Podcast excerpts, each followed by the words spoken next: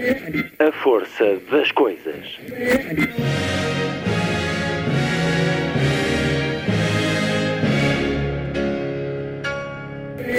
Welcome to the 109th last night of the proms.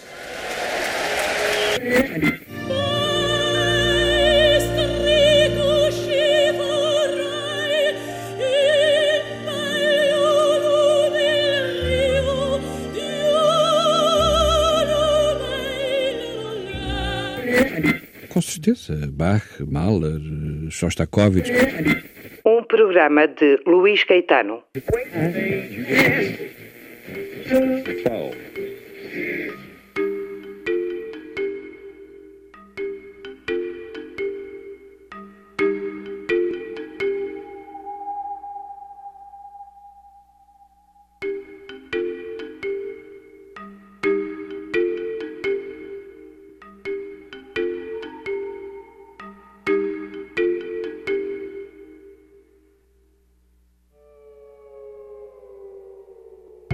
ponto de encontro semanal para muitos. E vários consideram-no o melhor cronista da imprensa portuguesa. António Guerreiro acaba de reunir em livro uma seleção das crónicas do Jornal Público sob o título Zonas de Baixa Pressão.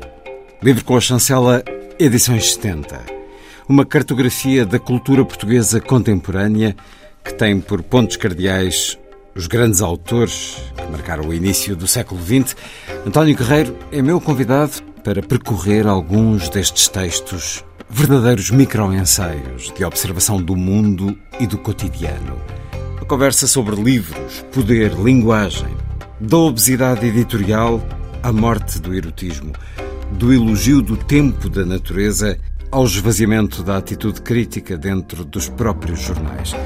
Falamos até do programa de recuperação e resiliência e de Cristiano Ronaldo. António Guerreiro. Uma entrevista ao longo de toda a emissão de hoje. Sábado, 10 de julho. Muito boa tarde. Esta é a força das coisas.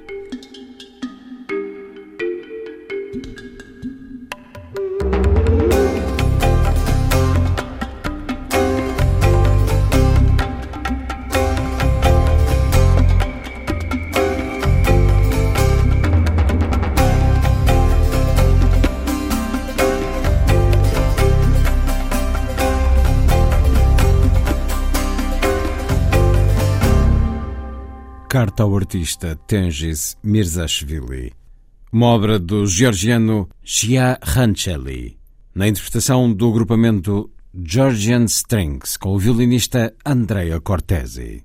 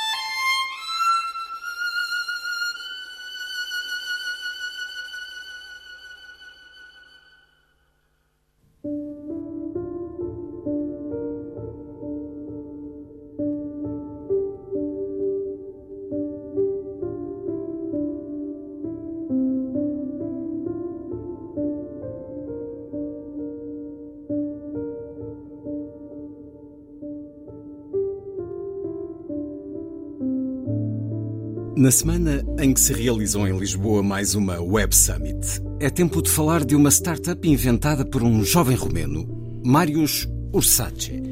Chama-se Eternime e o seu negócio é a imortalidade, a eternidade. Presta aos seus clientes um serviço que consiste em evitar que eles, depois de mortos, desapareçam e sejam esquecidos. Become Virtually Immortal anuncia a Internime no seu site, onde lemos esta pergunta que parece de uma superlativa demagogia, como a publicidade enganosa, mas é afinal bastante honesta. Wants to live forever. De facto, aos assinantes é garantida a eterna sobrevivência. Mas é preciso acrescentar sob a forma desmaterializada de espectros digitais. O serviço funciona da seguinte maneira: após uma inscrição, o cliente começa a colocar numa base de dados os seus materiais digitais, isto é, todo o património digital de ordem pessoal que ele acumulou ao longo dos anos. Fotografias, mensagens, correio eletrónico, contas nas redes sociais e demais parafernália virtual. Quando morre, o software criado por esta startup efetua uma análise de todo este material, procede a uma escavação extrai os dados que lhe permitem projetar uma identidade virtual, compondo assim um simulacro da pessoa morta, um espectro eletrónico daquilo que a pessoa foi na vida real. O que sobrevive é, portanto, uma identidade eletrónica, completamente dissociada da existência biológica, um substituto digital da pessoa física, interativo, capaz de comunicar de além túmulo com as pessoas que estão ainda vivas que a vida digital sobrevive à vida física já se tinha tornado evidente e por vezes inquietante. Por isso, o Facebook passou a oferecer um serviço que, mediante as provas do óbito, apaga o perfil dos mortos. Mas nem por isso o Facebook deixou de ser um gigantesco cemitério, sempre em expansão. E chegará um momento em que terá mais mortos do que vivos. A ideia luminosa do jovem empreendedor romeno foi esta em vez de fazer desaparecer os mortos, para que eles não se arrastem na net como espectros sinistros, melhor seria tornar concreta a ficção da imortalidade através das tecnologias que criam formas de virtualidade cada vez mais perfeitas. Neste tempo em que a cultura digital se introduz na existência dos indivíduos, interpondo automatismos do mundo virtual entre a vida e a morte naturais, se é que tal coisa, a morte natural existe. De morte natural nunca ninguém morreu, escreveu Jorge de Sena. O perfil virtual que sobrevive, autónomo, ao corpo biológico, responde a uma maneira problemática de lidar com a morte. Por isso, esta forma de sobrevivência eterna, inventada pela Eternheim, atenção, não se trata de uma imortalidade simbólica, como a dos imortais que vão para o panteão, conquistada por obras valorosas inscreve-se, no fundo, numa indústria da e-morte, da morte digital, a modalidade da morte pós-humana. Há hoje um campo de investigação disciplinar nos países anglo-saxónicos cujo objeto é a Digital Death. Com este termo, faz-se referência a um conjunto de questões que dizem respeito ao modo como mudou, nesta nossa época, a relação entre o indivíduo e a morte por causa do desenvolvimento das novas tecnologias informáticas e dos novos média. Há uma nova questão que se coloca hoje cada vez mais. O que acontece, depois da minha morte, aos dados que me tornam sempre presente na rede? A esta pergunta podemos responder com esta frase de um eminente teórico da cultura digital, o austríaco Thomas Bacco: Morrer significa ser transformado na sua cópia. E é a crónica, o texto publicado por António Guerreiro, a 10 de novembro de 2017, no Jornal Público, na sua coluna semanal das sextas-feiras, e que está agora num livro. Zonas de Baixa Pressão, crónicas escolhidas de António Guerreiro, no Jornal Público, num volume com a chancela Edições 70. Depois da estação meteorológica, agora o espaço tem por título Ação Paralela. tanto zonas de baixa pressão como a ação paralela são retirados uh, estes títulos ao Homem Sem Qualidades de Museu. António Guerreiro, que nasceu em Santiago do Cacém, é cronista, ensaísta, professor, editor da revista Eletra. Bem-vindo à Antena 2. Obrigado. Um livro que nos permite agora o reencontro com textos que muitos leram ao longo dos anos. Dantes dizia-se que os jornais eram efêmeros, aquilo que se publicava desaparecia no dia seguinte. Agora, com a internet, já não é tanto assim, e isso faz-me pensar nesta crónica que escolhi para começar, porque é uma crónica que, quando o António Guerreiro começou a publicar em 1989 no Expresso, isto seria ficção científica. Isto seria inimaginável para si, para qualquer um de nós. Exatamente. E é surpreendente como o recebemos com toda a naturalidade. Estive a ver uma TED Talk deste empreendedor romeno que eh, chega mesmo a dizer: deixem de ter medo da morte, porque agora temos esta aplicação, esta possibilidade de assim continuar. Estas crónicas, António Guerreiro, agora assumindo um corpo, tornando-se livro, tornam-se outra coisa para si?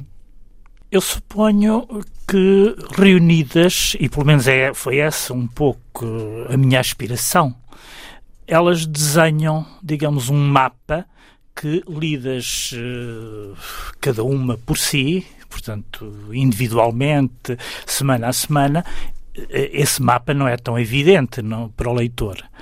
O mapa que eu quero desenhar com estas crónicas é uma espécie de mapa ou cartografia da cultura contemporânea, das tendências contemporâneas, das transformações e das inflexões epocais, de maneira a fazer qualquer coisa que noutra época que não é nossa, quando esta palavra esteve na moda, corresponderia a uma espécie de diagnóstico, um diagnóstico epocal.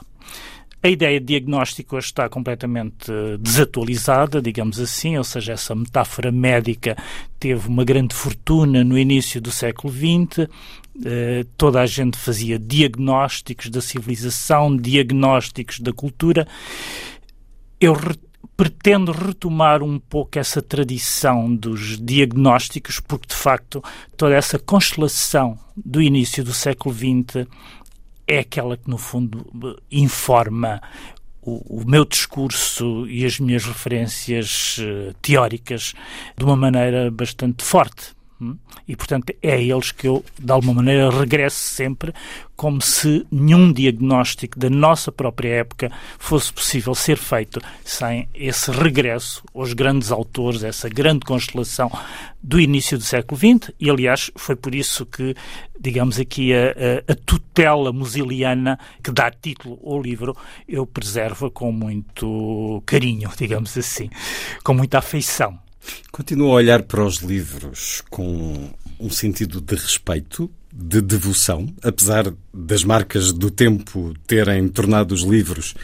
Estava a pensar na sua última crónica. Eu vou dizendo crónica, apesar do António Guerreiro pôr aspas em crónica. Hum. Um livro é muitas vezes matéria fraudulenta. Escrevia na última sexta-feira, em relação ao dia em que estamos a gravar esta conversa, a propósito do livro Factos Escondidos, da história de Portugal, de um jornalista de economia, cuja história se tem encarregado muitas vezes de desmentir nas suas análises. Escreve que é um livro de um jornalista que tem ao seu serviço uma máquina mediática e adquire por isso um poder de difusão imparável. Não interessa a qualidade ou a falta dela. Também aqui neste, nas crónicas reunidas neste livro tem diferentes referências, por exemplo, ao que são os livros que se vendem, ao que são os tops, nomeadamente, mas tem ainda um sentido de respeito para com o objeto livro, António Carreiro? Tenho, quer dizer, tenho um duplo sentimento. Uma coisa é o, é o livro é abstrato, hum. outra coisa são os livros concretos que nós acumulamos em casa, na sala, uh, no quarto, etc. Em relação aos livros concretos que nós acumulamos em casa, às vezes sinto eh, uma enorme hostilidade, porque sem querer acumulamos livros a mais e esse acumular livros a mais, essa espécie de obesidade editorial faz parte, digamos, das regras em que vivemos no mundo da cultura e, portanto, todos acabamos, sobretudo as pessoas cuja profissão tem que ver com os livros, acabamos por acumular livros a mais. Uma sensação de enfartamento, sendo que os livros que entram em sua casa já são objeto de uma seleção. Mesmo Sim, que alguns cheguem mas... pelo correio sem grande escolha. Mas há ali uma seleção. Nada comparado com o que vê nas montras ou nos tops. Mas mesmo essa seleção é uma seleção cujo critério tem um tempo de validade, hum. às vezes demasiado curto. E aí, quando eu me apercebo de que o tempo de validade, o tempo de, de, de em que aquele livro foi atual, uh, se extinguiu, uh, e portanto a sua atualidade se extinguiu, eu sinto uh, que deveria libertar-me desse livro. Isto é, esta obesidade editorial, esta proliferação bibliográfica e de espécies bibliográficas, de facto, corresponde a uma espécie de obstáculo para nós Uh, nos aproximarmos dos livros que verdadeiramente interessam. Do que é essencial.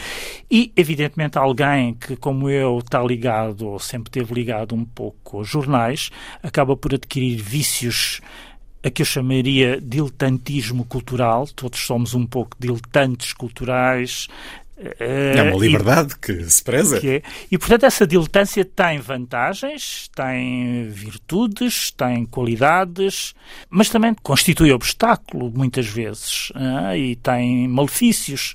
Uh, e os malefícios são precisamente de nós perdermos imenso tempo com lixo editorial a verdade é essa, com coisas que não interessam e uh, se temos livros a mais, muitas vezes os melhores livros, aqueles que de facto nos deviam mobilizar, aqueles em que devíamos investir, estão lá perdidos no fundo da estante e é preciso fazermos uma mudança, uma arrumação para de repente descobrirmos um livro e dizermos Ei, eu tinha isto aqui, como é que eu andei a perder tanto tempo a ler coisas que não me interessavam, quando este livro estava aqui perdido, escondido e eu nem sequer tinha dado por ele. Agora tem a responsabilidade de estar também, uma vez mais, tem outros livros já publicados em nome próprio e enquanto autoria coletiva. Eu hoje uh, estava a olhar para o seu jornal, O Público, e vi esta fotografia. Aproveito ter aqui alguém que olha o mundo, que olha os dias. A fotografia de ontem, em relação à conversa, à data de gravação da nossa conversa, Joe Biden e Vladimir Putin, ah, no primeiro encontro entre ambos à beira do lago, entre ambos, enquanto ah, Biden presidente, à beira do lago Le Mans, em Genebra, na biblioteca da Vila Lagrange. É um lugar belíssimo. Estamos a olhar para a foto que o público traz nesta edição.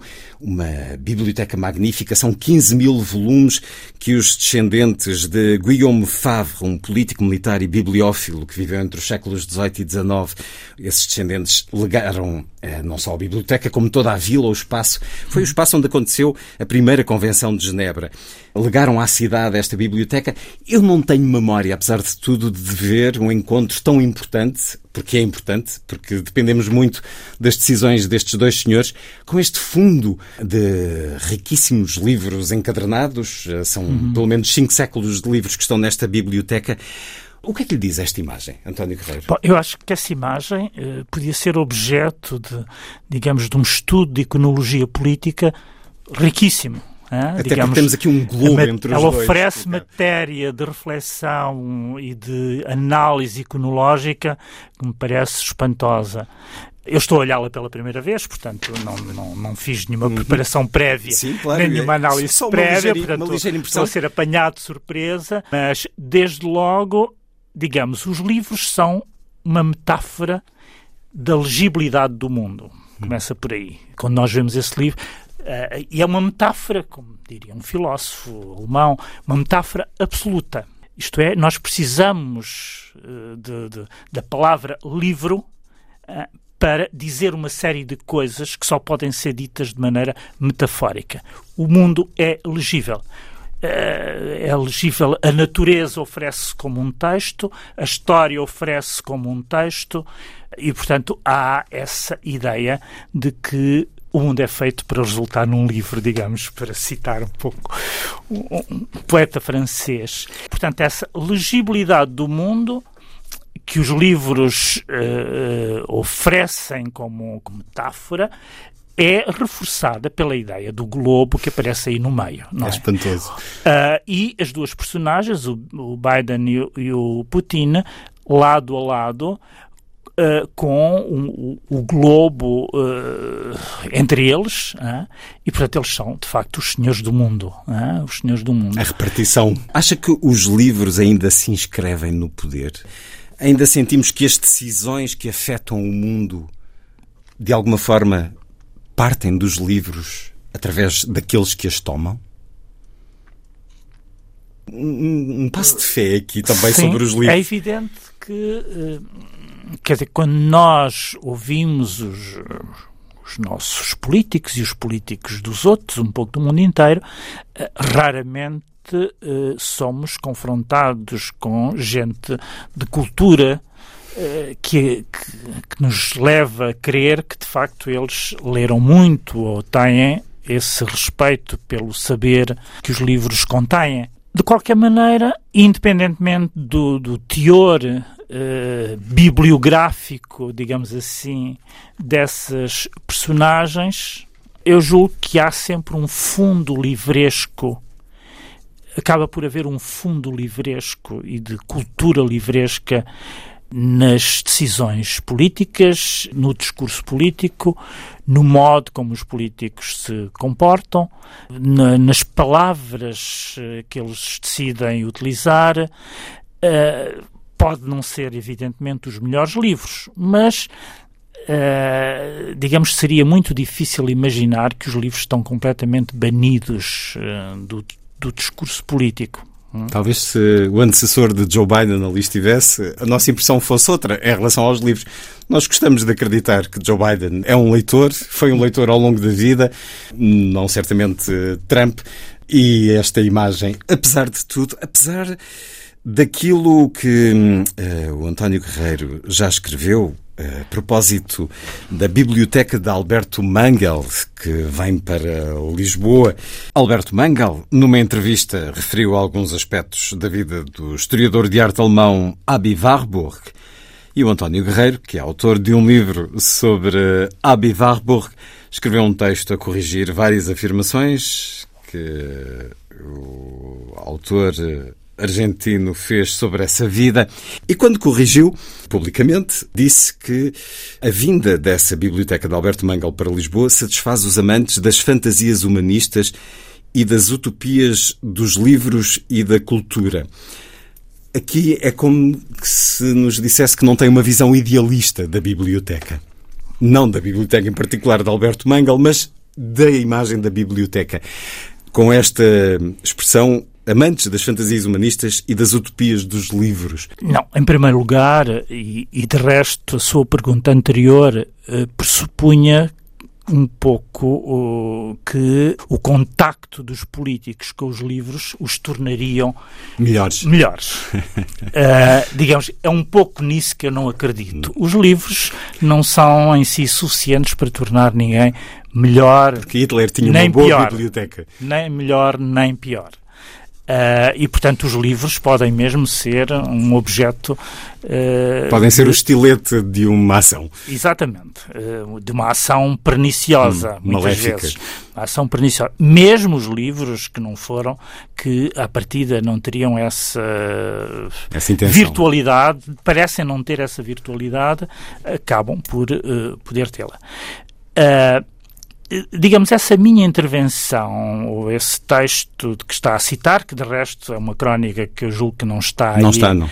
Eh, no livro, era um pouco uma reação, de facto, a uma atitude e um gesto, uma concepção do Albert Mangel, eh, que, uma concepção que ele tem da cultura e dos livros, da qual eu me sinto afastado. Portanto, ele acredita de facto na bondade dos livros, hum. ah, no efeito benéfico eh, da leitura, dos milagres que podem suceder numa biblioteca, uh, do contacto, isto é, dos, dos, benefícios que o contacto com os livros podem provocar hum. nas pessoas. A tal fantasia humanista. Fantasia é humanista. É, Exatamente. É legítima. Exatamente. Digamos, eu não partilho dessa concepção humanista uh, dos livros e as bibliotecas uh, dependem de quem as, quer dizer, de quem as constrói, quem faz as coleções dos livros. São reflexo dos seus proprietários, dos seus Exatamente. construtores. Da mesma forma que este livro seu agora, Zonas de Baixa Pressão, Crónicas Escolhidas de António Guerreiro, é um atlas, uma cartografia do seu olhar, mapeando diferentes áreas eh, do pensamento e da cultura, também as bibliotecas também a sua biblioteca ou será? Quando essa sensação de enfartamento com o excesso de livros é, digamos que, atenuada, arrumada, uh, selecionada, como é que é a sua biblioteca no final de tudo isso, António Guerreiro?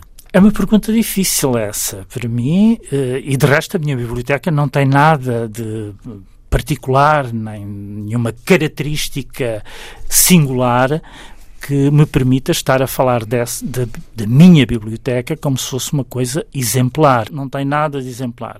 Posso lhe dizer que tem muito de ciências humanas e sociais, por exemplo, uh, sobretudo tudo o que foi um pouco o que de mais importante, julgo eu, nas línguas que eu conheço, que foram editadas no século XX, uh, século XX e depois século XXI, e, uh, e uma biblioteca também, de, evidentemente, de literatura, aí com um grande privilégio para a poesia, que eu frequento com mais assiduidade e com mais entusiasmo, digamos assim, do que o romance. Tem mais poesia do que romance?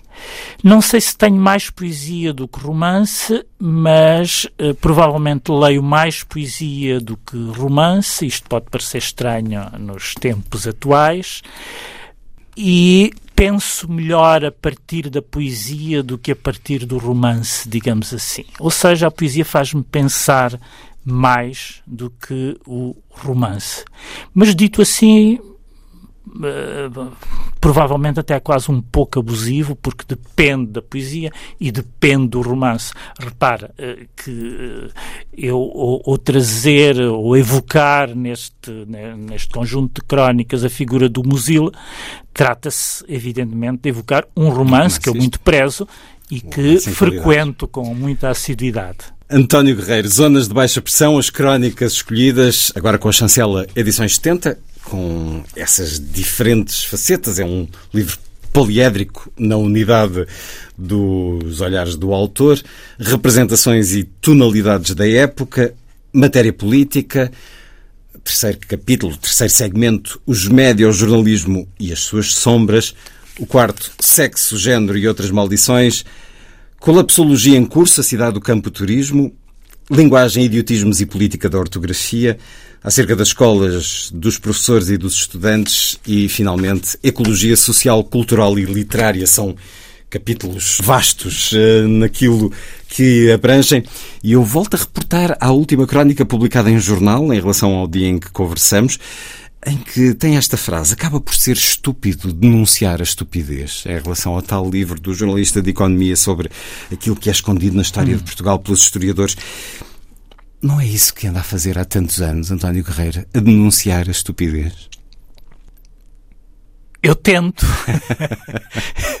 Mas isso é uma pretensão, quer dizer, eu não ousaria formular uh, as coisas dessa maneira, porque se eu disser que pretendo denunciar a estupidez, de alguma maneira estou a, a cair. A vulnerabilizar-se. Numa forma, numa certa forma de estupidez. Por isso é que a estupidez é de facto uma armadilha com a qual nós estamos sempre confrontados, porque acabamos inevitavelmente por cair nela quando, uh, precisamente quando nos, no momento em que nos queremos subtrair a ela.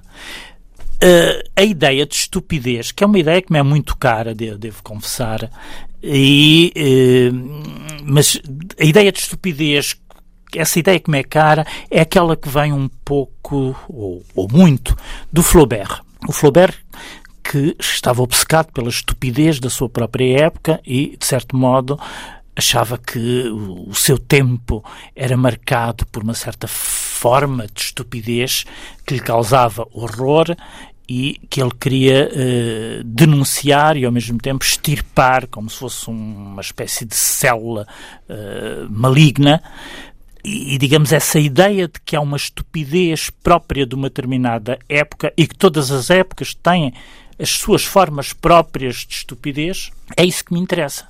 E, portanto, eh, aqui neste caso, quando eu há pouco falava da ideia de diagnóstico, de certo modo, esse diagnóstico uh, pretende isolar e analisar aquilo que seriam as formas de estupidez do nosso próprio tempo. E como é que se manifestam essas formas de estupidez? Manifestam-se sobretudo através da linguagem.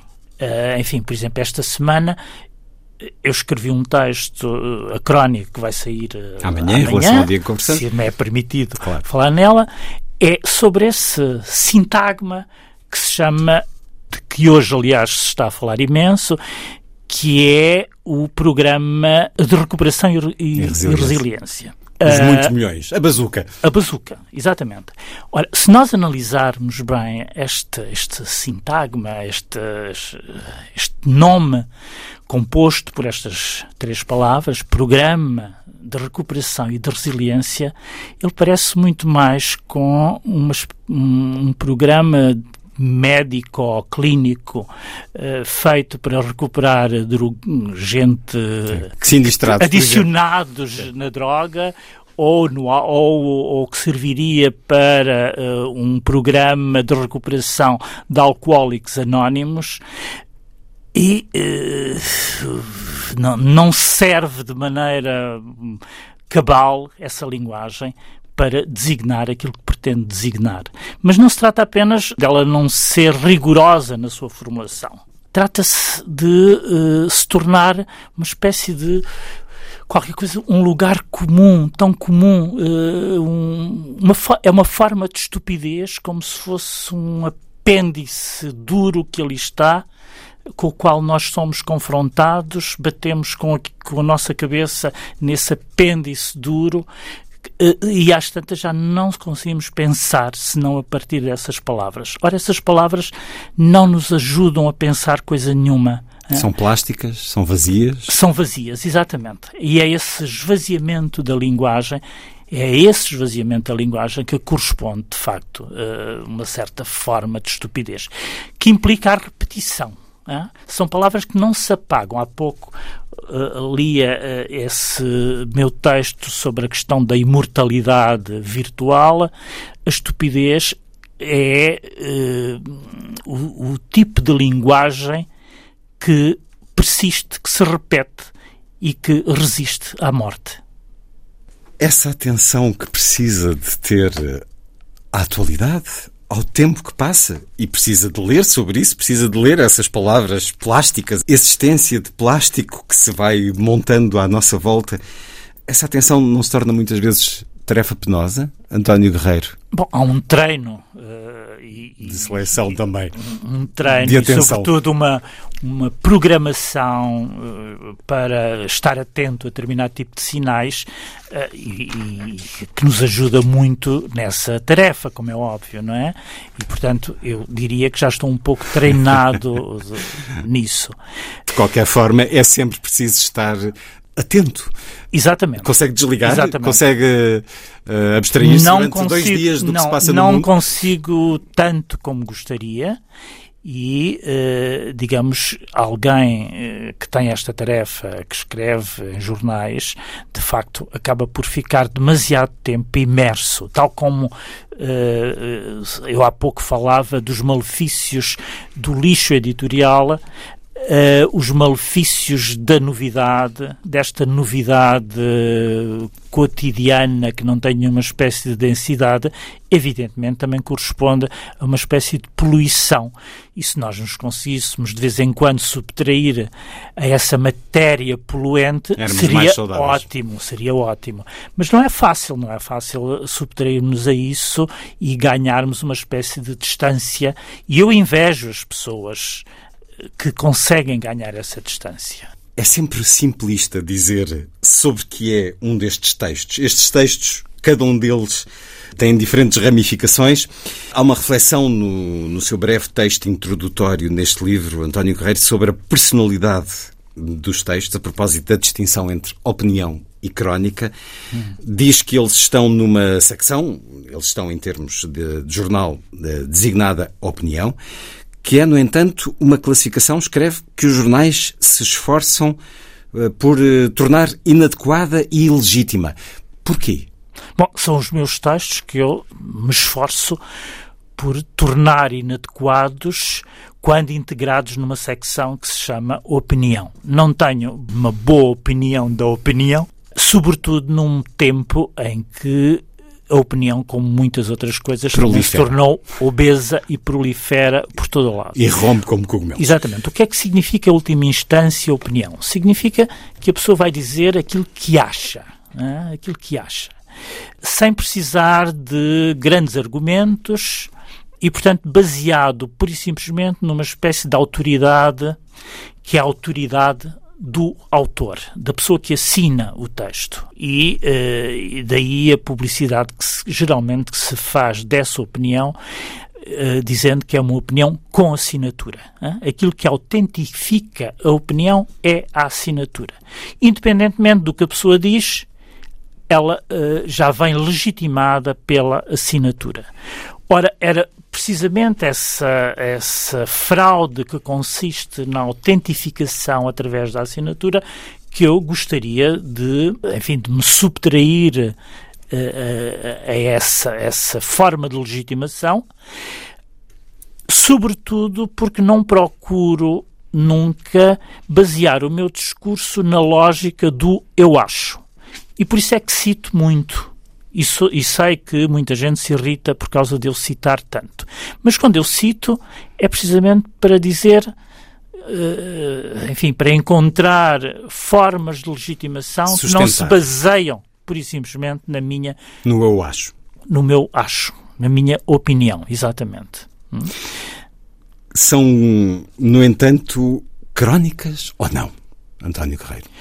No sentido uh, mais rigoroso do termo, da hum. crónica, como, uh, como objeto ou como uh, género literário, evidentemente que não são. Não têm essa pretensão, não têm essa aspiração. Por isso eu as classifico muito mais, isto é, acho que seria uma classificação mais adequada dizer que se tratam de micro-ensaios. Hum? E, desde logo, uh, também se pretendo que elas subtraiam, digamos, à lógica da crónica, no sentido em que eu pretendo sempre partir do particular para o universal, ou do particular para o geral, daquilo que pode ser localizado temporalmente e que tem datas muito precisas, para aquilo que, digamos, adquire um estatuto já não datado. Essa é a minha preocupação. E provavelmente não teria sentido reunir as crónicas nesse livro se eu não entendesse que muitas das crónicas, e aí está apenas provavelmente um terço para aí daquilo que eu escrevi, eh, se eu não pretendesse que essas crónicas, apesar de tudo, não estão sujeitas a esse critério eh, temporal muito curto que é geralmente o da crónica, sobretudo quando se trata de crónicas que têm um fraco valor literário. Uh, evidentemente, se uma crónica tem de facto uma certa densidade literária, mesmo que fale de questões muito atuais, uh, resgatam-se digamos, para uma temporalidade mais longa através dessa qualidade literária. Não é certamente o caso das minhas crónicas, que não têm essa pretensão literária, portanto, elas só conseguem resistir à erosão do tempo se porventura falarem de assuntos que resistem mais tempo do que a semana que serve de intervalo entre cada uma das minhas crónicas. Ok, nos dão um, momento histórico. Muitas destas crónicas uh, vão ainda até o ano de 2013. Fala aqui, por exemplo, ainda de Cavaco Silva enquanto presidente, mas isso é um, é um retrato histórico e depois, lá está, sustentado com diferentes vetores de reflexão, de olhares naquilo que uh, se aproxima dos microensaios. Quando neste terceiro segmento designa por os médios jornalismo e as suas sombras, quais são as sombras? As sombras do jornalismo, bem, em primeiro lugar, há, digamos, uma lógica mediática que nós conhecemos bem, que uh, precisaria de ser pensada hum.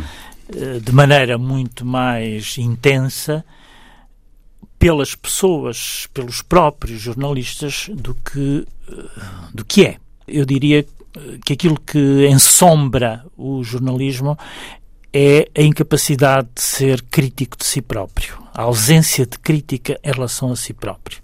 Uh, eu conheci durante algum muito tempo, digamos, a redação de um jornal, hoje já não conheço tão bem, e a pouco e pouco fui, fui sendo testemunha de uma espécie de evacuação completa da atitude crítica no interior do próprio jornal. À medida que uh, a imprensa, os médias em geral, começaram a ficar uh, numa situação cada vez mais crítica, mais uh, uh, recusar, mais passaram a recusar a crítica de si próprios e a tentação de olhar sempre em frente e nunca olhar para trás passou a ser imensa.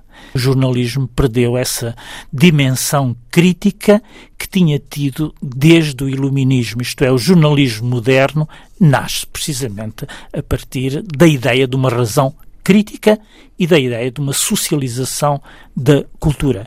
Ora, isso foi completamente transformado no, no, no nosso tempo. E aí é curioso que essa digamos, é, essa concepção do jornalismo que nos vem do século XVIII, do iluminismo, perdurou ainda eh, até muito perto de nós, digamos assim. Anos 70? Anos 70, sim, provavelmente. Os anos 70 e princípio dos anos 80, em todos os aspectos, começou a ser uma época de desencantamento do mundo, desencantamento em relação a toda a atitude teórica, em relação a toda a atitude crítica.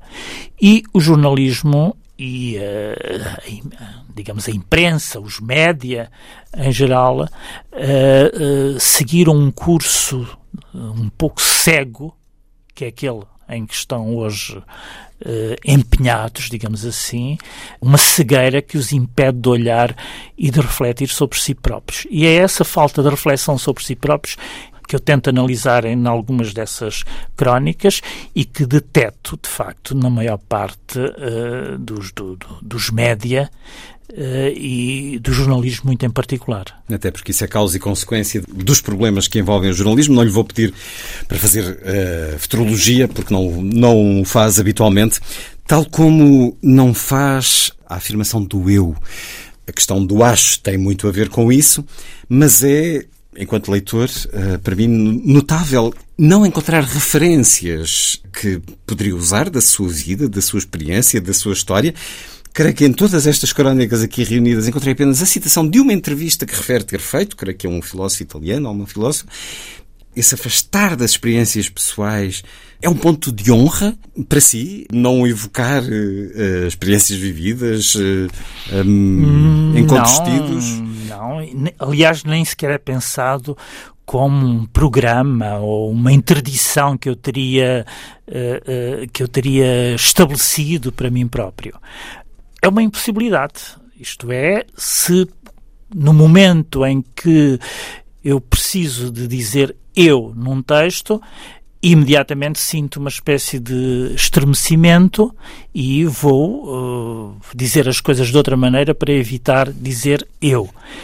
E, portanto, uh, uh, esse estremecimento obriga-me a fugir de toda a referência pessoal, a toda a espécie de asserção subjetiva, mas não é um programa, não é uma crítica àqueles que dizem, às vezes de maneira muito assertiva e até uh, com alguma frequência demasiado generosa, que dizem eu de tal modo que há pessoas que escrevem nos jornais em que nós uh, começamos a, a conhecer uh, quase a vida privada deles.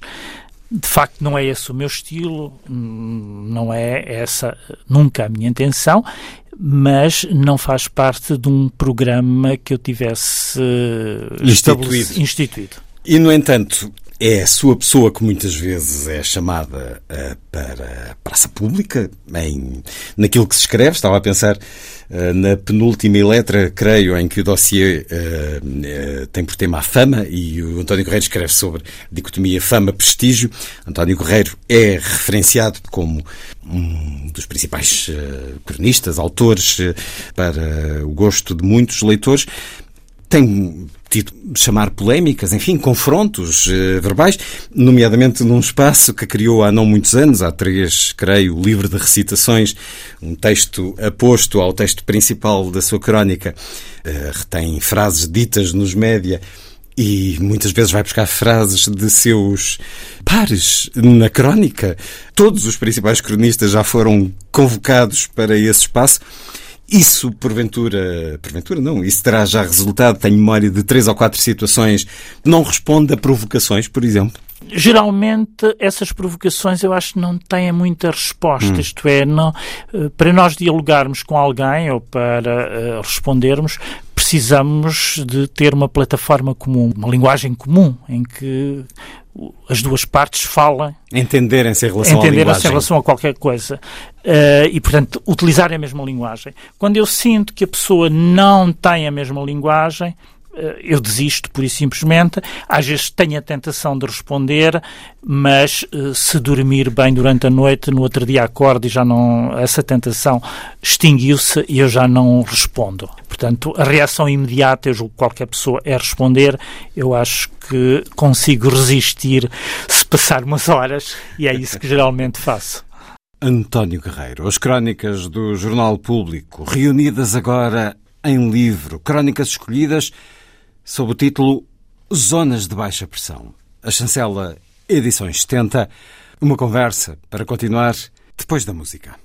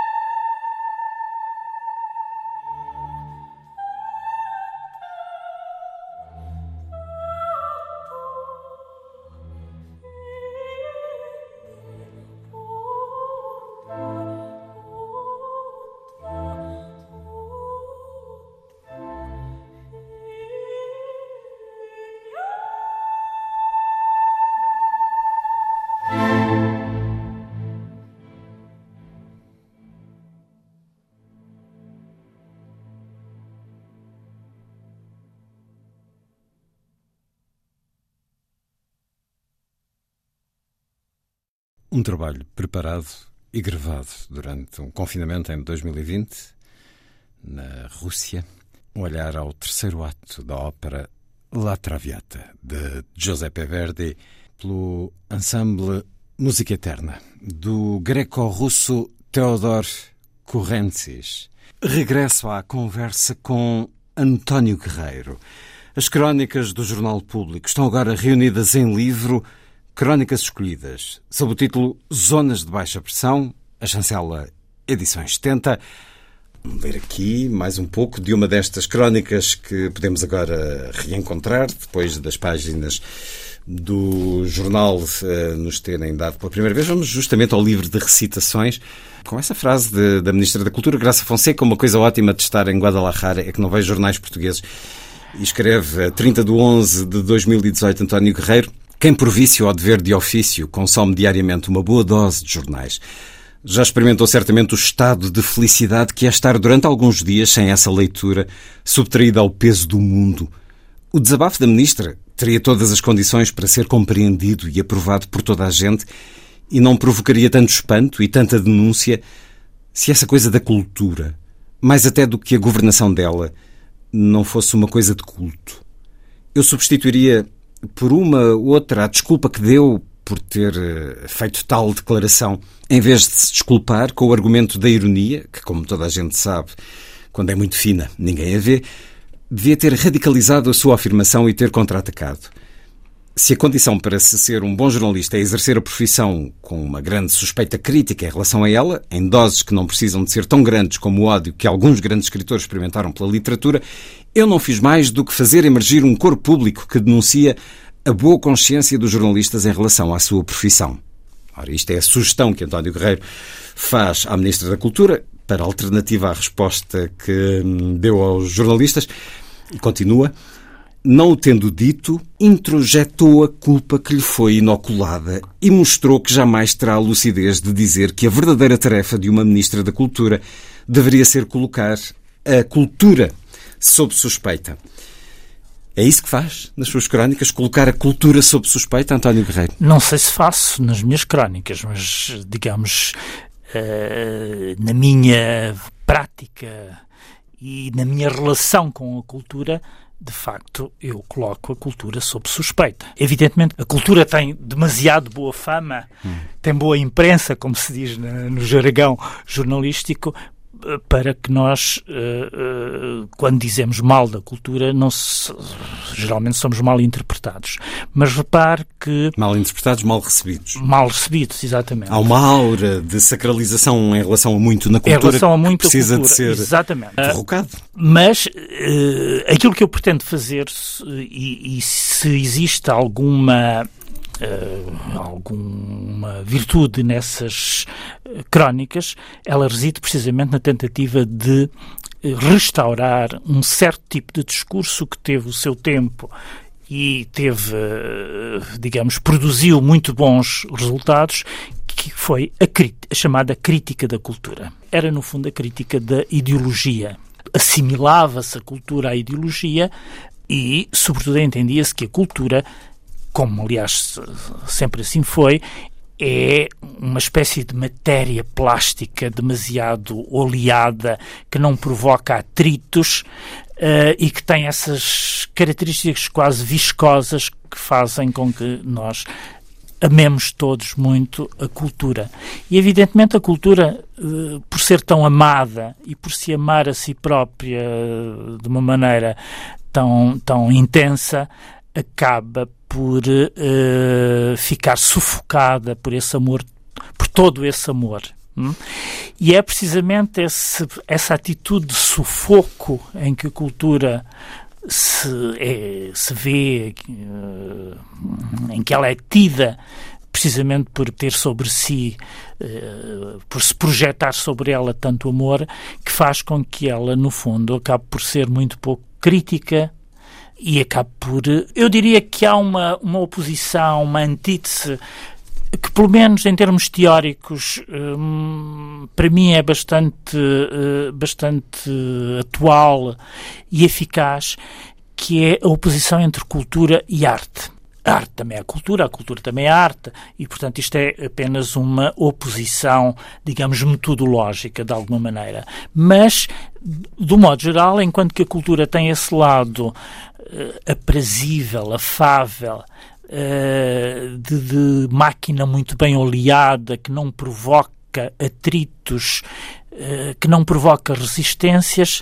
A arte a pode arte incomodar. tem o lado, a arte incomoda e a arte tem esse lado de, de provocar resistências, de provocar reservas, de Confronto. ferir, de chocar, etc. E essa foi sempre, eh, digamos, a grande, a grande atitude dos grandes artistas, dos grandes escritores. Portanto, sempre tiveram esse efeito de nos dar murros no estômago, enquanto que a cultura não nos dá murros no estômago. A cultura acaricia-nos o corpo, faz-nos festas na pele e dá-nos beijinhos na face. É boazinha. É boazinha, exatamente. Daí uh, não ser de todo um cargo invejável o de Ministro da Cultura ou Secretário de Estado da Cultura. Repare, mas aqui é- essa, essa observação em relação à Ministra, que foi uma observação feita pouco depois da Ministra ter entrado em funções, provavelmente hoje seria reforçada com esta ideia de que aquela ministra que naquele momento até teve essas palavras, eh, que, enfim, muito justificáveis e de crítica em relação ao jornalismo, seria bom que ela aplicasse essa atitude crítica em relação à própria cultura. E eu diria que também aqui eh, a autocrítica por vezes falta, eh, tal como falta nas redações dos jornais. E é essencial para a construção essa crítica, esse olhar crítico nas suas crónicas, nos seus microensaios, nos textos que lemos eh, regularmente. Passa também, e julgo que passou mais ainda em anos eh, anteriores, pela crítica literária. Como é que foi a sua chegada aos jornais, António Guerreiro? Como é que eh, começou no Expresso, julgo que em Sim. 1989? O que é que queria fazer no jornalismo, nos jornais? Ser exatamente isso, crítica literária. Julgo, aliás, que hoje era aquilo que eu quereria fazer, era crítica literária. Eh, Mas a crítica literária também, eh, como sabe, eh, não é propriamente um, um terreno próspero, nem muito onde se consiga sobreviver com facilidade e digamos, provavelmente estas, não é provavelmente, certamente estas crónicas apareceram, surgiram precisamente porque o terreno da crítica literária era Se um terreno de alguma maneira devastado, exausto. Repare, quando eu comecei a fazer crítica literária no Expresso, aliás foi antes de 89, 89 foi o momento em que eu entrei para o quadro do jornal, mas já antes era colaborador do jornal, eu entrei para fazer crítica literária. né? Isto hoje é um luxo eh, Eram tempos Impensável. luxuosos. Eram os tempos ainda do... luxo impensável. Uh, estávamos no na saída de Vicente Jorge Silva da revista, portanto, sensivelmente. Exatamente. sim, exatamente. Ah, era um luxo que um jornal pudesse ter alguém que nos quadros de redação para fazer crítica literária, para se ocupar dos livros. Então, mas era mais feliz eh, nessa altura a escrever nos jornais do que hoje, com este- estes olhares sobre o nosso tempo, o nosso mundo? Bom, é evidente, eu na altura também tinha outra idade. Sim, sim. Mas quando, quando diz que ainda hoje, se pudesse, trocava as crónicas que faz pela crítica literária? Sim, eu acho que era possível dizer tudo isso que eu aí digo Através da crítica através da literária. crítica também. literária. Porque repare, Pode usar o espaço para fazer crítica literária, tem essa liberdade. Não sei se tem assim tanta liberdade como isso, eh, porque há um certo tipo de protocolos que, apesar de tudo, é preciso os quais Cumprir, é preciso claro. cumprir Por respeito e, eh, empresarial. É preciso obedecer. Mas, eh, digamos, a crítica literária permitia-me, permitir-me-ia estar mais próximo dos livros e permitir-me-ia, sobretudo, uma, uma atitude filológica eh, que eu muito prezo e que, eh, digamos, nas crónicas posso muito bem abandoná-la.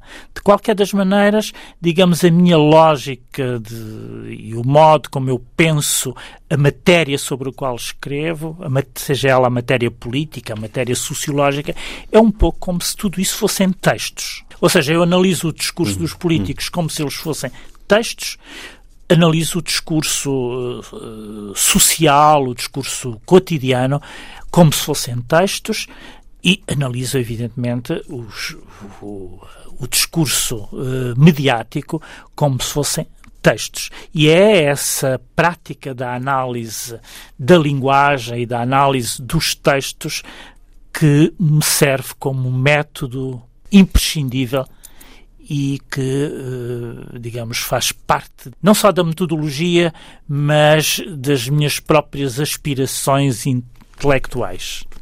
O mundo e os dias transcritos em texto, numa linguagem, no olhar das crónicas de António Guerreiro, agora com o título Ação Paralela, já se chamaram a Estação Meteorológica. E no livro, o título Zonas de Baixa Pressão, crónicas escolhidas de António Guerreiro. Ler aqui mais uma delas, não na totalidade. Uma crónica que tem por título O Sexo, essa coisa obsoleta. Um desaparecimento notável. O desaparecimento do desejo. Não do impulso e da força com esse nome, ou pelo menos não completamente, mas da palavra que os designa. Esta foi uma palavra maná na literatura e na teoria que floresceram depois do maio de 68. O desejo estava por todo lado, era um investimento coletivo, uma pandemia. Não se falava de outra coisa. Da lírica provençal a Marguerite Duras, o desejo era o motor que movia a palavra literária e garantia que ela tinha uma força que não podia ser codificada. Quem ler muitos dos estudos literários dessa época será levado a perguntar mas aquela gente não pensava noutra coisa? Foi, aliás, neste contexto que Deleuze e Guattari criaram o famoso conceito de máquinas desejantes, por sinal num livro chamado O Anti-Édipo, que alimentou a mais fecunda imaginação teórica de uma geração que tinha começado a substituir a revolução pelo desejo, condescendendo às vezes num flácido desejo de revolução. Um estado que nunca chega ao momento de plena realização. Como sabemos, tudo isto acabou num enorme desencanto e numa profunda crise do desejo, diagnosticada com todo o rigor e seriedade, mas que hoje já nem conseguimos vislumbrar o que é. O que podemos hoje perceber é que o sexo se tornou uma coisa completamente obsoleta. Tão obsoleta como a alma. Ele já não é a fonte dos fluxos de desejo e até a reprodução se cumpre por meios completamente artificiais, sem vínculos com a sexualidade. Um ilustre representante desses tempos do sexo obsoleto é o Cristiano Ronaldo. Não por ter escolhido a procriação assexuada, ou pelo menos não exclusivamente por causa disso, mas porque fez do seu corpo uma fortaleza encerrada em si mesma, sem portas nem janelas, como um mônada. Por ali não entra nem sai o desejo. O mais sexy dos futebolistas tornou-se um holograma. Uma imagem descarnada. O seu corpo erótico foi impregnado de um excesso que o empurra para lá dos seus fins e o anula, na paródia do erotismo. Nem gay, nem hétero. Cristiano Ronaldo é um género singular. Prova de que a teoria do género não é uma impostura intelectual o seu texto publicado em 1 de setembro de 2017, já que o Cristiano Ronaldo está todos os dias na televisão por estes dias, damos o nosso contributo para o Euro e força seleção. Bom, se o desejo está a desaparecer, uh, António Guerreiro, e o sexo a tornar-se uma coisa obsoleta, o que é que move a sociedade? Eu aí faço uma pequena incursão histórica também. Há uma época em que a questão do desejo era uma questão muito pregnante. Hum. E uh, nesse momento a questão do desejo tinha que ver, primeiro, com uh, o discurso da psicanálise, que era um discurso que estava muito em voga. Hein? A psicanálise, a antropologia, uh, digamos, eram faróis para nós pensarmos um pouco o mundo e as relações entre as pessoas e tudo isso. Tudo isso entrou um pouco numa época de desencantamento, digamos assim, e, sobretudo, a questão do desejo é sempre uma projeção no futuro. Aquilo que se deseja o desejo é uma aspiração por algo que há de vir sempre. A partir do momento em que o futuro deixou de ser pensável da mesma maneira e que deixou de fazer parte dos nossos cálculos, ou, ou, então quando faz parte dos nossos cálculos, faz parte dos cálculos mais negativos, hum. evidentemente também a questão do desejo acabou por sucumbir a, a, a, esse extermínio do futuro com que nós hoje estamos uh, confrontados. Mas apesar de tudo, não houve sempre essa dúvida em relação ao futuro? Não fez parte? Por exemplo, nessa época que falamos do exacerbar do, do desejo, temia-se que o mundo acabasse num conflito nuclear. Há sempre dúvidas em relação ao futuro ou não? Sim, é, é, verdade que o conflito nuclear uh, constitui uma espécie de sombra que podia até incentivar, bom, enfim, para uns incentivaria, para outros diminuiria o desejo. Mas Sim, isso é uma. Mas de qualquer das maneiras, digamos a questão do futuro, uh, pelo menos até, uh, enfim, até o maio de 68, o maio de 68 de alguma maneira já corresponde aí a uma uma espécie de cesura hum. histórica onde as coisas começam nesse aspecto a declinar, mas, digamos, o, o futuro era uma aspiração e era ao mesmo tempo qualquer coisa que movia toda a ação política, movia os interesses, as aspirações, eh, as motivações mais profundas das, eh, das pessoas. Se nós transpusermos esta questão muito mais geral do futuro e pensarmos na questão do desejo e muito especificamente no desejo sexual, enfim, mas quando falamos de desejo assim, tu corre, é evidentemente estamos a falar imediatamente ou estamos a pensar imediatamente na, na dimensão sexual uhum. do, do desejo. O que acontece é que o sexo hoje está um pouco por todo o lado, é um pouco como a uhum. estética, não é? Há uma esteticização generalizada da sociedade, tal como existe uma sexualização generalizada uhum. da sociedade. No caso Ora, essa Ronaldo. sexualização generalizada evidentemente provoca uma Diluição. deflação do desejo. E, portanto, se ele está em todo o lado, acaba por não estar em lado nenhum.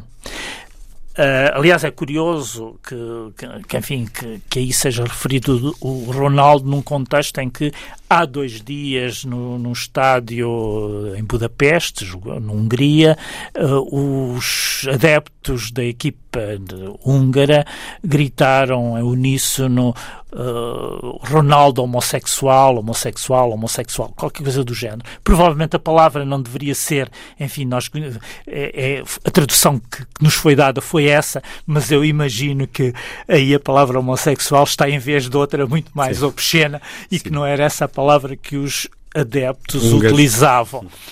E repare, mas de qualquer das maneiras isso diz bem de, de, da ambiguidade uh, da imagem do Ronaldo, que é simultaneamente o objeto de desejo uh, hetero e gay sem uma grande definição, isto é, ele consegue suscitar esse desejo por parte dos dois campos, exatamente porque ele se move numa grande zona de ambiguidade, nunca resolvida e nunca esclarecida. Não estou a dizer que o Ronaldo não esclarece, hein? eu não estou a querer, estou a falar da imagem do Ronaldo, não estou a fazer é psicanálise o Ronaldo, que eu não conheço de lado nenhum, e portanto seria completamente ilegítimo e seria fazer aqui psicanálise selvagem. Estou-me a referir, por e simplesmente, àquilo que são as imagens que o Ronaldo, uh, as representações públicas do próprio Ronaldo, que corresponde de facto a um corpo pós-moderno, se quisermos, uh, que, que suscita a maior das indefinições e que acaba por ser, uh, ao mesmo tempo, uh, um corpo de desejo, mas ao mesmo tempo onde a dimensão erótica desapareceu precisamente porque ele vai além dos seus próprios fins. Esse Isso... erotismo é uma espécie de comédia ou de encenação. Que está generalizada. Está generalizada, nomeadamente com as redes sociais, com o Instagram nas revistas, nos jornais, enfim, desde sempre isso aconteceu, mas hoje jornais como a Correio da Manhã ou revistas de sociedade são um eco das redes sociais em que atrizes ou apresentadoras também se fotografam em trajes eh, de banho. como se fosse uma forma essencial. Presumo que seja essa a sua, o seu argumento. Tem que ser para me poder afirmar no mercado da imagem, o mercado da televisão ou do cinema. Porém, tudo isso está a deflacionar o desejo, como aqui nos diz, o que é natural, porque o erotismo, hum. quanto mais explícito, menos impacto, menos força tem. Mas e então este erotismo, este desejo, tem substituto naquilo que move? Porque o sexo sempre moveu o mundo. Mesmo, costuma-se dizer-se, o sexo e o dinheiro. O dinheiro também sempre esteve ao serviço do sexo. Então e agora? O que é que move? O que é que nos move? A fama? O reconhecimento? Voltando aqui ao seu dossiê. Em grande parte, sim. Uh, digamos, o, o, reconhecimento público e uh, aquilo que se chama geralmente fama é de facto hoje um enorme motor uh, que condiciona a ação de, de, de, muita gente.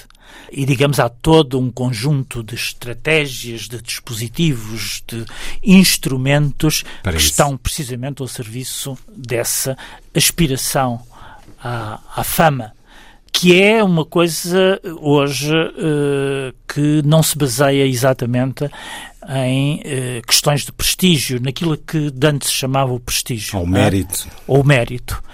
Muito embora a palavra mérito também é uma palavra contra a qual eu, enfim, não, Sim, pela claro. qual não tenho muita simpatia, exatamente porque há toda uma ideologia meritocrática hoje uh, que, que, nos vem, sobretudo, do, do, enfim, da economia política, que não é pelo menos do meu ponto de vista, uma coisa muito simpática e que é, digamos, um, uma fonte de equívocos e, e de coisas menos desejáveis. Uh, sobretudo quando aplicada de uma maneira cega, como ela é hoje, e meritocracia que nós encontramos hoje eh, quase como método do sistema escolar ou como ideologia que entrou nas escolas com toda a força e nas universidades está, está a fazer, tem efeitos altamente negativos do meu ponto de vista, como tem efeitos negativos nas empresas, na economia em geral, na sociedade em geral. Mas o prestígio baseava-se na ideia de que as honras, as honrarias eram sempre um pouco uh, excessivas uh, e alguém que aceitasse com boa consciência as honrarias estava, de alguma maneira, a desonrar-se. E, portanto, o prestígio era alcançado com uma espécie de distância crítica hum. em relação aos próprios mecanismos que conferia o prestígio a alguém. Humildade, de alguma maneira. ou pudor, pelo Sim. menos. Ou às vezes podia ser o contrário, podia ser mesmo a arrogância. Repare. A arrogância de ter pudor. A arrogância, exatamente. Uh, a arrogância em relação ao comum dos mortais, que esses sim queriam uh, ter fama, enquanto que uh, alguém que se quer singularizar, na verdade, a base do seu de, do, da ideia de prestígio e eh, pela sua enfim por, por aquilo que faz não quer cair exatamente nos pecados dos simples mortais, nem quer cair nas atitudes que são mais comuns, que são rasteiras, que têm esse lado um pouco popular ou banal, vulgar e, digamos, a história da literatura, da arte, de, de, de, enfim, dos, dos, dos, grandes nomes da nossa cultura, muitas vezes é feito de pessoas que quiseram precisamente subtrair-se a essa espécie de popularidade, que nunca quiseram entrar na economia da utilidade, digamos assim. Nunca quiseram prestar serviços à economia da utilidade e quiseram precisamente instaurar uma outra economia completamente diferente das coisas inúteis. Nesse aspecto, evidentemente, o Baudelaire é o mestre absoluto do elogio ou do privilégio que ele concedeu à inutilidade que é eh, própria, por exemplo, do dandy. O dandismo que nos vem dessa grande figura do dandy do século XIX, uma figura anacrónica, exatamente porque a fama tal como nós a entendemos hoje e como aspiração quase universal, é exatamente o contrário do dandismo, ou do, do dandy do século XIX. Já não existem dandys. António Guerreiro, as crónicas dos últimos oito anos do Jornal Público, numa eh, seleção, crónicas escolhidas agora no livro Zonas de Baixa Pressão, a chancela Edições 70. António Guerreiro, que é editor da revista Eletra, revista que é desde 2018 uma proposta da Fundação EDP, uma revista livre que vai contra o nosso tempo, convida à reflexão, ao olhar sem pressa, à descoberta de diferentes camadas. A Eletra tem por diretor José Manuel dos Santos, por editor António Guerreiro. A quem é que se dirige esta revista? Em primeiro lugar, Uh, digamos, eu pensei num público que lê livros, evidentemente, que tem interesses, sobretudo no campo das ciências humanas e das ciências sociais. Portanto, um público que pertence, digamos assim, a uma, uma elite cultural. E que se entorfam. E que se entorfam, uma, exatamente, uma, dos suplementos de jornais que, que cada vez são mais escassos eh, nesse quanto a essas formas. matérias, quanto a essas matérias. E portanto essa revista nasceu, digamos assim, dessa tentativa de ocupar um espaço que tinha sido deixado vago pelos suplementos dos jornais. Evidentemente, como se tratava de uma revista trimestral, teria que ter uma, um, um discurso mais elaborado uhum. do que aquele que é fornecido pelos jornais e, sobretudo, tratar de, eh, de, de, digamos, de matérias e de objetos que não podiam envelhecer na semana seguinte, como acontece nos suplementos dos jornais, eh, dos suplementos semanais dos eh, jornais. Ao mesmo tempo, um público que lê jornais, mas ao mesmo tempo um público também universitário. Portanto, gente da universidade não porque a revista seja uma revista universitária, mas porque, apesar de tudo. Desafia o pensamento. Desafia, exatamente, e trata de matérias que encontram lugar na universidade. Eh, eu diria que hoje eh, não é claro exatamente, ou para mim não é evidente, aquilo que a maior parte enfim, aquilo que a universidade oferece uh, enquanto público, leitor.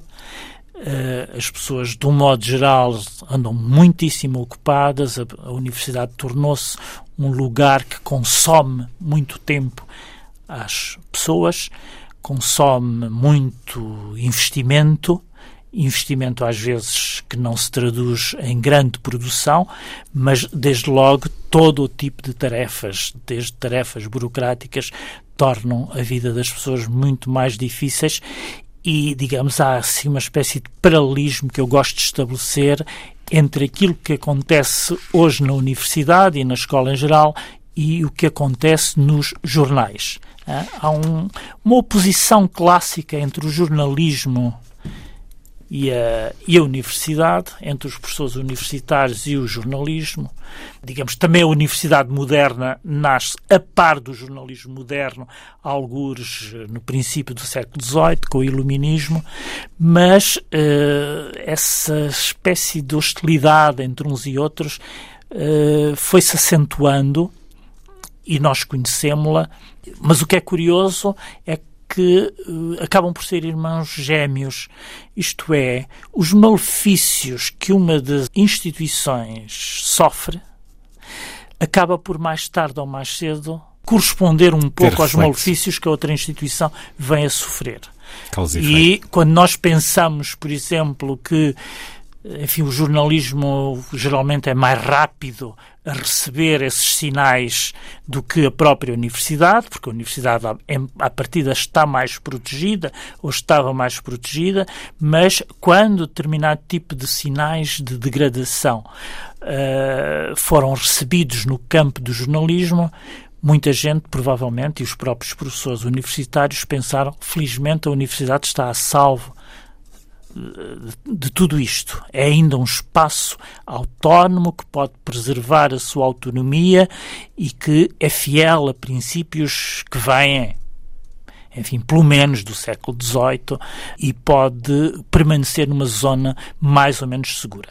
Nós sabemos que não é isso que acontece, não é isso que aconteceu e, eh, digamos, os, os abalos sofridos no jornalismo, na imprensa em geral, nos média, acabaram também por se repercutirem na universidade e eh, se nós colocarmos um sismógrafo entre as duas instituições, verificamos que o sismógrafo acusa abalos de um lado e do outro e que esses abalos geralmente até são comuns. As réplicas uh, são inevitáveis. Uhum. Eletra, número mais recente, uh, número 12, editor António Guerreiro. Notável entrevista a Pedro Costa neste hum, último número da Eletra. Eh, também no livro Zonas de Baixa Pressão temos a crónica sobre a extraordinária personagem de Vitalina Varela. Na proposta temática deste mais recente número da Eletra, curiosidade, esse vício ou paixão, uma das palavras-chave da modernidade, escreve António Guerreiro no dossiê a ela dedicado. O que é que mais motiva a sua curiosidade no cotidiano, António Guerreiro? Coisas completamente diversas. Curiosidade natural por toda a espécie de novidade e, portanto, aí cedo a toda a espécie de mediações que me servem de informação, isto é, sou geralmente receptivo, aliás, se calhar provavelmente em excesso, de abalos telúricos vindos uh, de, de muitas zonas e tenho uma curiosidade enorme também por uh, coisas da vida natural. Aprende-se muito com os animais, aprende-se muito com as plantas e devo confessar que uh, isso me suscita imensa curiosidade e que corresponde, digamos assim, à aprendizagem tardia. Uh, e, portanto, existe a curiosidade intelectual, como se costuma dizer, aliás, é um chavão, a curiosidade intelectual, e existe a curiosidade sexual, por exemplo, que já é outra coisa diferente, as várias formas de curiosidade, Aqui eu julgo que todas as pessoas, de alguma maneira, são premiáveis, o que, o que seria uma pessoa que não seja dotado do mínimo de curiosidade. Aquilo que interessa saber é como é que as pessoas satisfazem a hum. sua curiosidade. E no seu caso, essa curiosidade uh, pelo mundo natural, que aumentou, apesar de já ter contactado com ela no passado, tem motivado a ir ao encontro agora, uh, de alguma forma, do mundo natural? Sim, eh, enfim, não, não, não gostaria de falar de muito sobre isso, porque isso obrigar-me a falar sobre questões pessoais e seria uma contradição nos próprios termos. Eu há bocado acabei de declarar que não gostava é de. Mas estava a pensar, por exemplo, eu... num, num livro recente do sul-coreano Byung-Chul Han, que hum. escreveu sobre as plantas, uh, um livro inteiro sobre plantas, num jardim, Exatamente. numa estufa que criou. Exatamente. E isso é algo que também partilha, pelos vistos. Eh, Inteiramente. Não há atividade mais repousante e, e sobretudo, mais propensa à reflexão mas uma, uma reflexão que não tem nenhum aspecto angustiante, o contrário da reflexão angustiada, é uh, esse tipo de reflexão que nós fazemos enquanto trabalhamos uh, manualmente, sobretudo num jardim, num terreno, hum. uh, em que vemos as plantas a crescer, as árvores crescerem e, e, e olhamos para aquela vida que está ali numa enorme ebulição e que é uma coisa fascinante do, do meu ponto de vista e que nos dá imensas eh, lições, eh, de certo modo. Mas posto isto, não sou propriamente uma pessoa de. nem tenho romantismos eh, idílicos, arcádicos, e tenho uma atitude muito urbana no que diz respeito não só aos gostos culturais, como mesmo em determinado, num certo tipo, num certo estilo de vida. Vivemos tempos interessantes, António Guerreiro. Eh, já nem digo exclusivamente a propósito da pandemia, até porque são essencialmente mais uh, perturbadores e trágicos do que hum. isso. Mas uh, voltando ao texto que li inicialmente na nossa conversa, o texto que há 30 anos seria ficção científica e que hoje é recebido quase com, ah, ok, uma vida digital depois da morte. Vivemos tempos interessantes. O que é que nós encontramos como tendência ou o que é que motiva uma observação mais cuidada? Em primeiro lugar, as transformações tecnológicas e todo o mundo digital em si mesmo é, sobretudo para quem vem ainda do analógico, é de facto um, uma descoberta cotidiana. Uma descoberta, uh, qualquer coisa que provoca, que é hoje muito interessante e que mobiliza. Mas, digamos, o, os sintomas que daí advêm, uh, as manifestações mais profundas de tudo isso que, é que muitas vezes é de uma ordem muito superficial, são de facto interessantes na medida em que deram lugar a qualquer coisa que se calhar provavelmente nunca tínhamos assistido até aqui, que é uma tal aceleração que faz com que haja hiatos históricos ou hiatos geracionais muito marcados num, em espaços de tempo muito curtos. Isto é, a tradição já não é o que era ou aquele saber próprio da tradição eh, tem hoje um tempo de vida muito pouco longo. De tal modo que os hiatos geracionais hoje são muito profundos precisamos hoje, provavelmente, de usar uma noção de geração completamente diferente daquela que era usada ah, há 50 anos ou há um anos. século. Portanto, de um modo geral, entendia-se como uma geração, pelo menos há um texto muito famoso do Ortega y Gasset sobre a noção de geração. A noção de geração, eh, uma geração tinha mais ou menos 30 anos, 25, 30 anos, não é? Ora, nós hoje já escandimos o tempo de uma maneira muito mais breve, com, isto é, espaços de tempo muito mais breves, e uh, instituiu-se, por exemplo, a ideia de que cada cada década, década, corresponde a uma época completamente diferente, mas agora a época já, é já nem sequer suficiente. é a década que nos serve como medida temporal para a transformação do mundo. Já fazemos balanços anuais e temos a sensação de que algo de completamente novo começa quando o ano começa.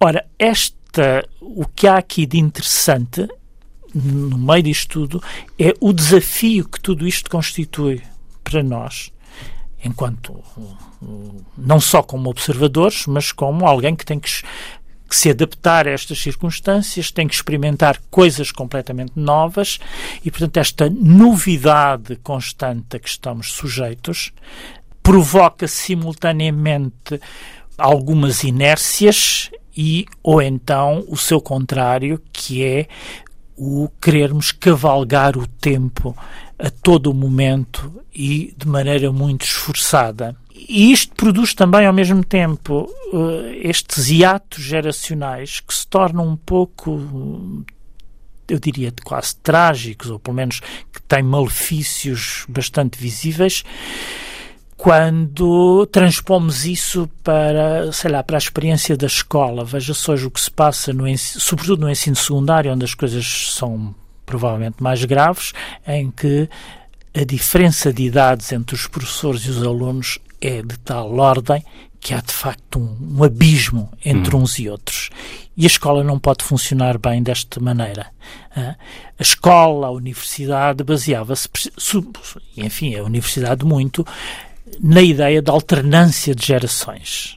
Quando não há alternância de gerações, algo corre mal. E repare portanto, que há aqui uma espécie de paradoxo que é quanto mais rápido se tornou este, estas epoquizações, chamemos-lhe assim, para utilizar um neologismo um pouco bárbaro, quanto mais rápido, quanto mais necessidade nós temos de cavalgar as novidades, a novidade do tempo, mais perdura e mais se conservam as pessoas no mesmo lugar por razões contingentes que têm a ver com a economia, que têm a ver com as alterações do próprio regime do trabalho, a própria depressão demográfica. Já não haver espaço para todos, já também não, não há haver lugar para, para todos. todos. Exatamente, já não há lugar para todos.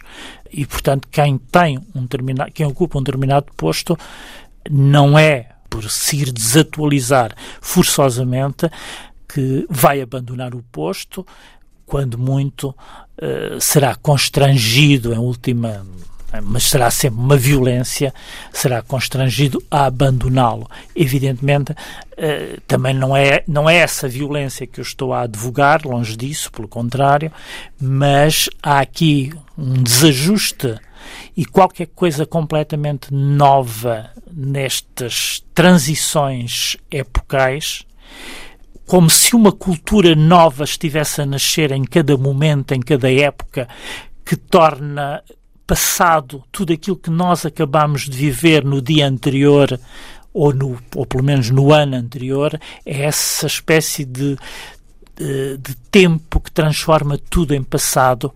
Isso de facto é um enorme desafio, é qualquer coisa que me suscita muita curiosidade e que ao mesmo tempo eu acho que é uma espécie de mal-estar próprio da época. É um tempo de velocidade e de voragem, talvez por isso tantos, ou a certa altura, muitos de nós tenham essa vontade de pôr a mão na terra ou numa planta e sentir outro tempo, outra velocidade. E é também um tempo onde tudo é tão rápido e complexo que qualquer cartografia, qualquer mapa, uhum. sob a forma de linguagem, de texto e de reflexão, de pensamento, nos ajuda. Será certamente uma das razões porque muitos semanalmente leem as crónicas de António Guerreiro, os textos publicados atualmente no suplemento Y do Jornal Público.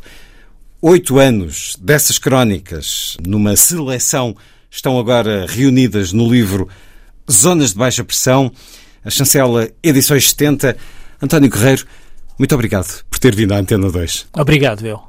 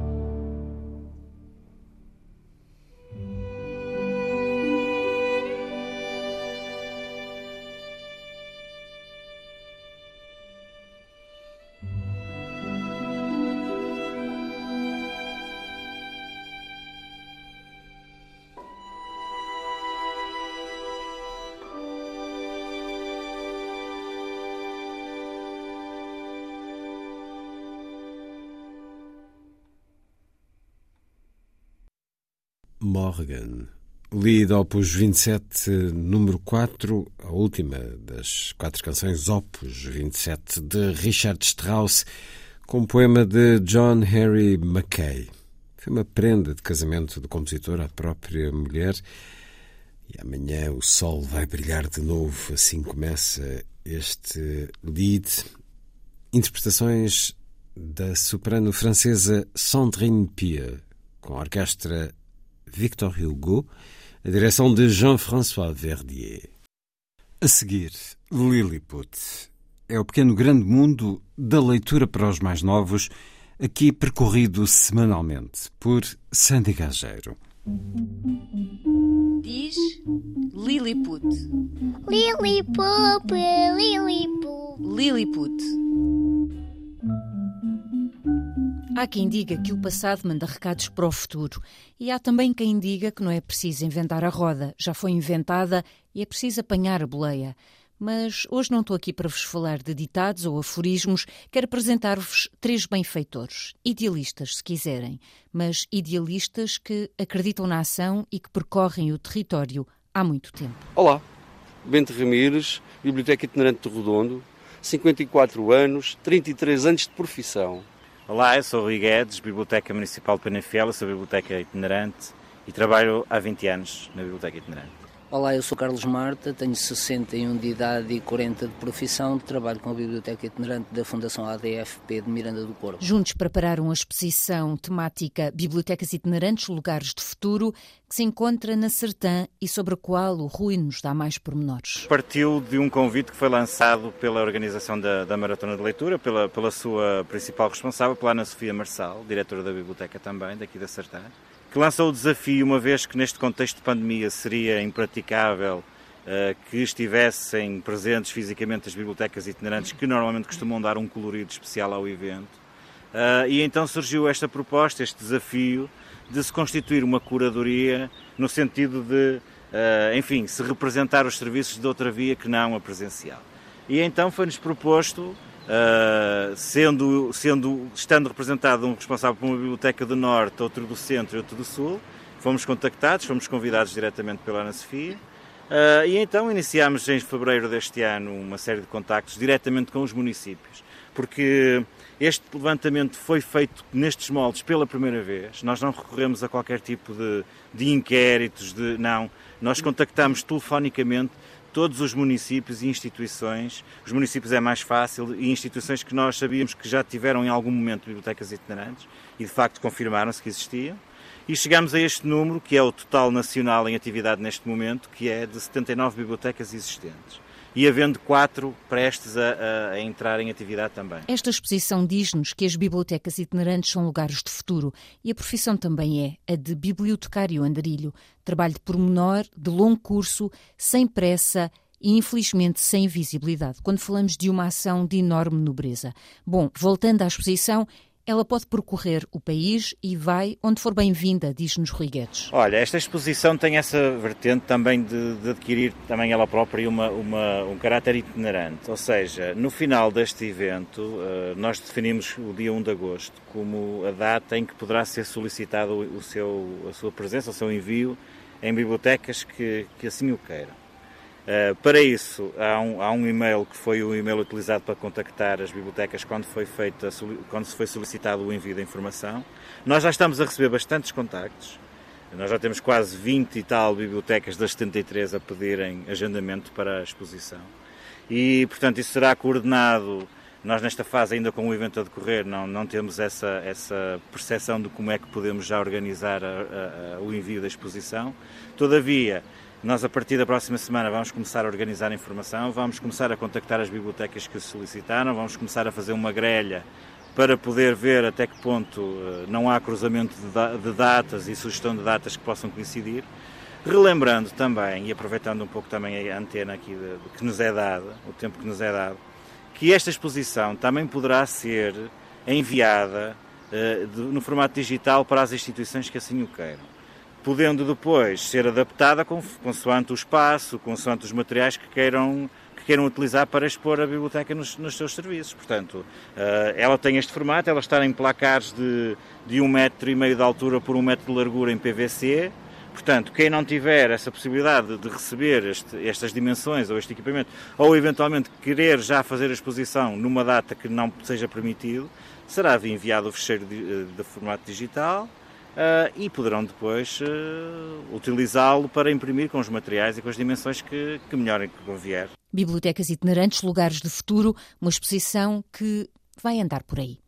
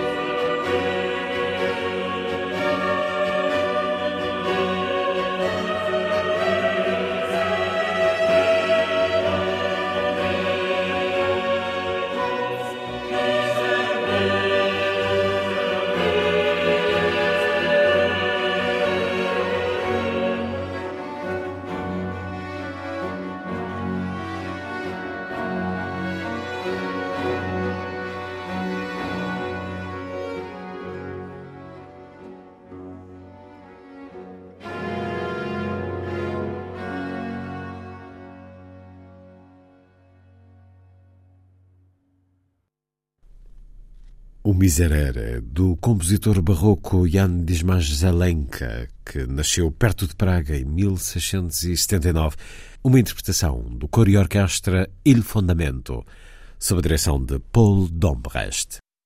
Na última quinta-feira, Edgar Morin fez 100 anos.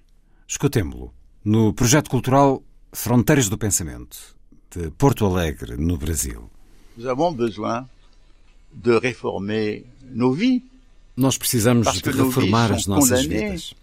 Porque elas estão condenadas à existência cronometrada, condenadas à existência monótona. As nossas vidas precisam de mais autonomia e de mais comunidade. Zygmunt Bauman, em relação a isso, dizia algo importante que o indivíduo, o desenvolvimento individual, necessita de uma comunidade para se realizar. Nós não podemos desenvolver-nos de maneira fechada, egocêntrica, egoísta. Necessitamos dessas duas coisas aparentemente opostas, mas que são necessárias. Precisamos de mais autonomia e de mais comunidade. Nous avons besoin aussi de vivre dans le sens où la vie est polarisée Precisamos de viver uma vida que seja polarizada. De um lado, por aquilo a que podemos chamar a prosa, e do outro, pela poesia. O que é a prosa da vida? É aquilo que somos obrigados a fazer, mas que nos aborrece que nos entristece até, aquilo que somos coagidos a fazer, mas temos que o fazer para ganhar a nossa vida. Ganhando a nossa vida, perdendo-a. Ou seja, fazemos isso para sobreviver. A prosa da vida é aquilo que nos permite sobreviver. Mas a poesia da vida é o que faz com que nos desenvolvamos, é o que nos faz viver. A poesia da vida está no amor, na amizade, na comunhão. A poesia da vida está na dança, no deslumbre, na festa. Isso é a poesia da vida.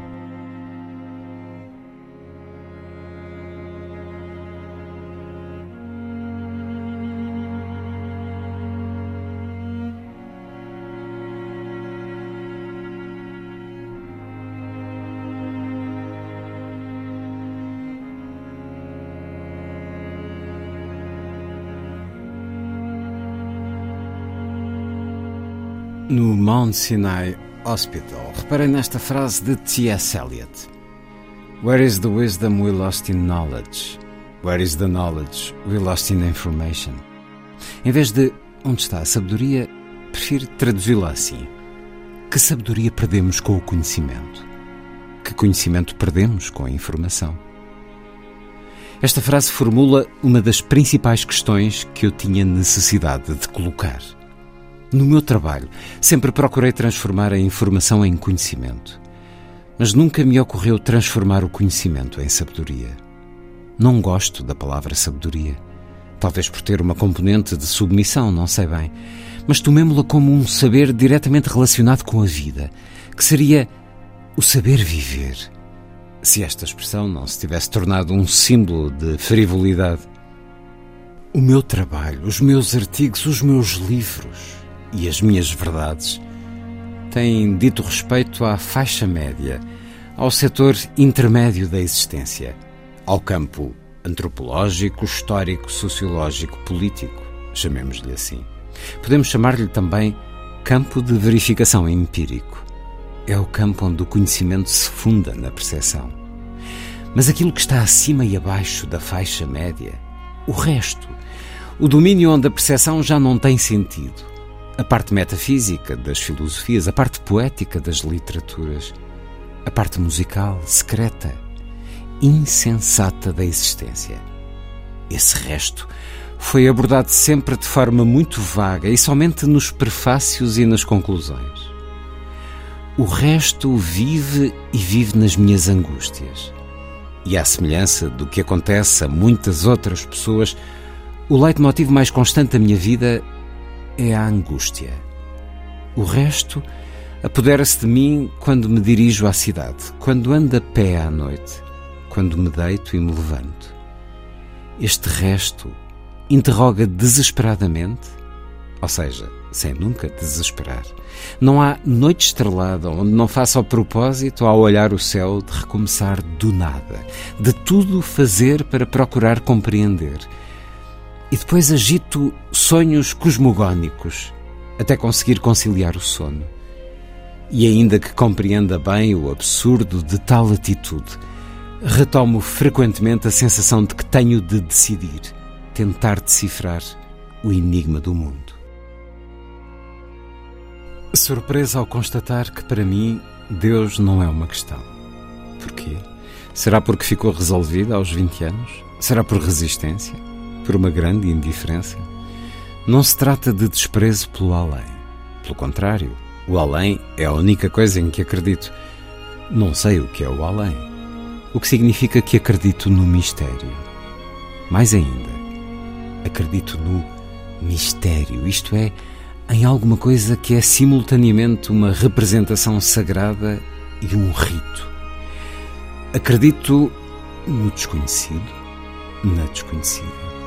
Mas parece-me uma atitude mesquinha colocar tudo isto em termos de Deus. Não convém apressar-se. Certos do livro O Âmago da Questão, de Edgar Morin. Tradução Maria José Figueiredo. Publicado pelas Edições Piaget.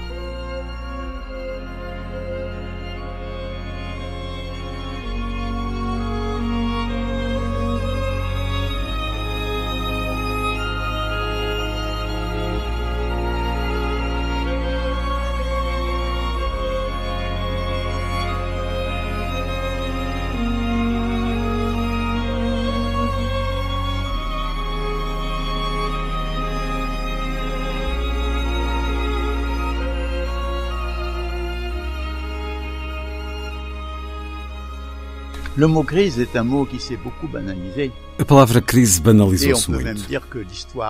Podemos até dizer que a história é uma sucessão de crises. Mas o facto de sentirmos que estamos num período no qual o mundo está a morrer, mas não consegue morrer, e um mundo que quer nascer, mas não consegue nascer, faz com que a palavra crise deva ser interrogada. O que é uma crise, É um momento em que as incertezas aumentam. Quando temos uma crise governamental, isso quer dizer que não se sabe qual será o futuro governo. E em todas as crises? As incertezas aumentam. Porquê? Porque quando um sistema está regulado e começa a desregular-se, acontece o que em cibernética se chama feedback positivo. Ou seja, divergências que se desenvolvem cada vez mais, criando tendências que podem desintegrar o antigo sistema. Portanto, um sistema em crise está profundamente perturbado.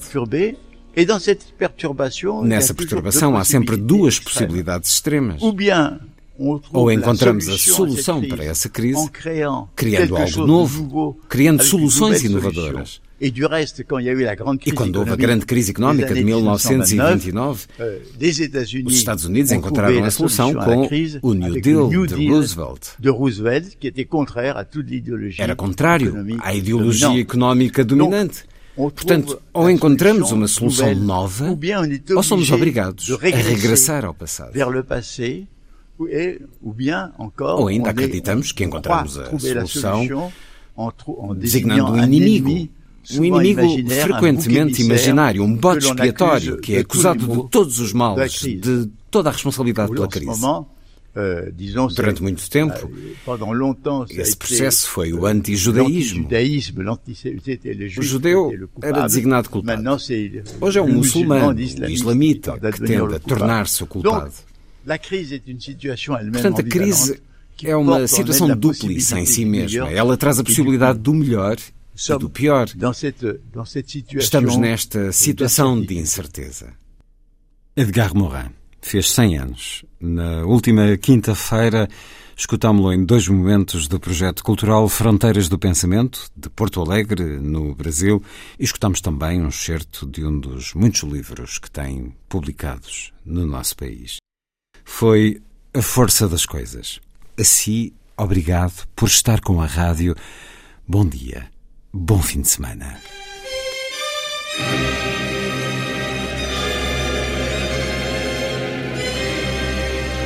A força das coisas.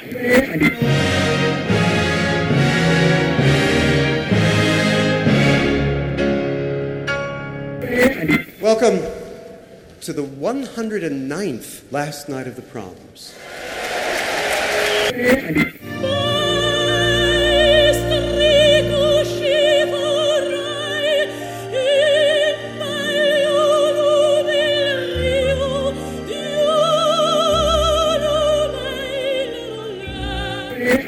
Com certeza, Bach, Mahler, Shostakovich. Um programa de Luís Caetano. Twelve.